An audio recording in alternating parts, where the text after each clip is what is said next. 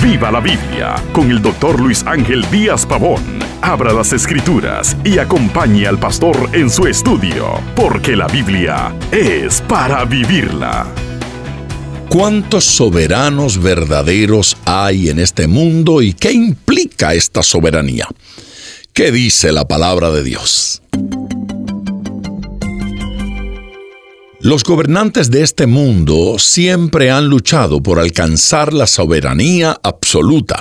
Reyes, faraones, presidentes, muchos líderes se hacen llamar soberano en un intento de sentir el poder absoluto. Pero en realidad solo son simples seres humanos frágiles y vulnerables. En cambio, el Dios de la Biblia es Dios verdadero e innegablemente soberano. La Biblia exalta a Dios en Salmo 135, versículo número 6, al declarar, todo lo que Jehová quiere lo hace, en los cielos y en la tierra, en los mares y en todos los abismos. Dios es soberano.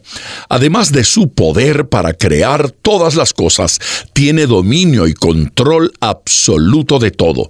Nada lo puede detener. No encuentra obstáculos en su camino que no pueda superar todo cuanto quiere hacer para su perfecta voluntad lo puede hacer por su perfecta soberanía, según confirma Efesios capítulo 1, versículo 11 el que hace todas las cosas según el designio de su voluntad.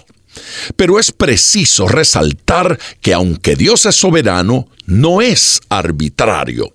No hace todo cuanto desea sin medir las consecuencias de sus actos, ni sin que estos estén guiados por principios morales.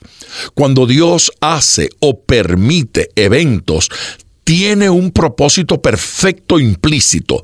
Nada se escapa a su dominio. Por tanto, todo tiene un porqué.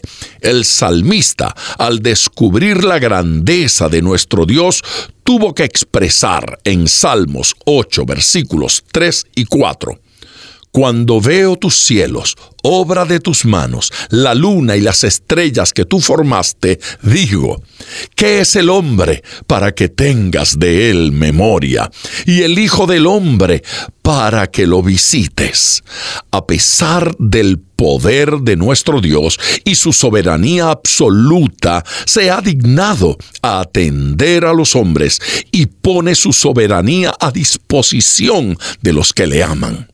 ¿Por qué un Dios tan grande se ha dignado a mirar la bajeza humana? ¿Qué motiva al único soberano del cielo y la tierra a tomarnos en cuenta? Su gran amor por la humanidad ha hecho que el creador y sustentador del universo se acuerde de nuestras necesidades. En Apocalipsis capítulo 1 versículo 5 vemos una respuesta. Jesucristo, el testigo fiel, el primogénito de los muertos, el soberano de los reyes de la tierra, nos amó y nos lavó de nuestros pecados con su sangre.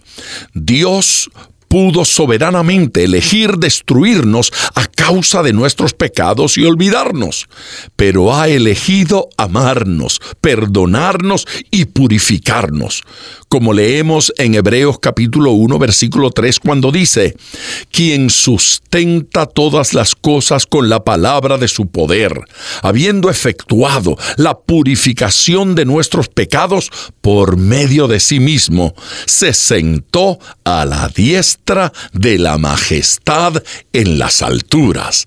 Y recuerde, ponga todo su corazón al estudiar las escrituras, porque la Biblia es para vivirla. Acompañe regularmente al Dr. Díaz Pavón en su estudio personal de la Biblia. La experiencia de décadas de ministerio de la palabra son vertidas en cada jornada. Usted puede adquirir copias de esta enseñanza visitando nuestra página web www.diazpavón.com. Esté atento, participe en nuestro próximo estudio y viva la Biblia.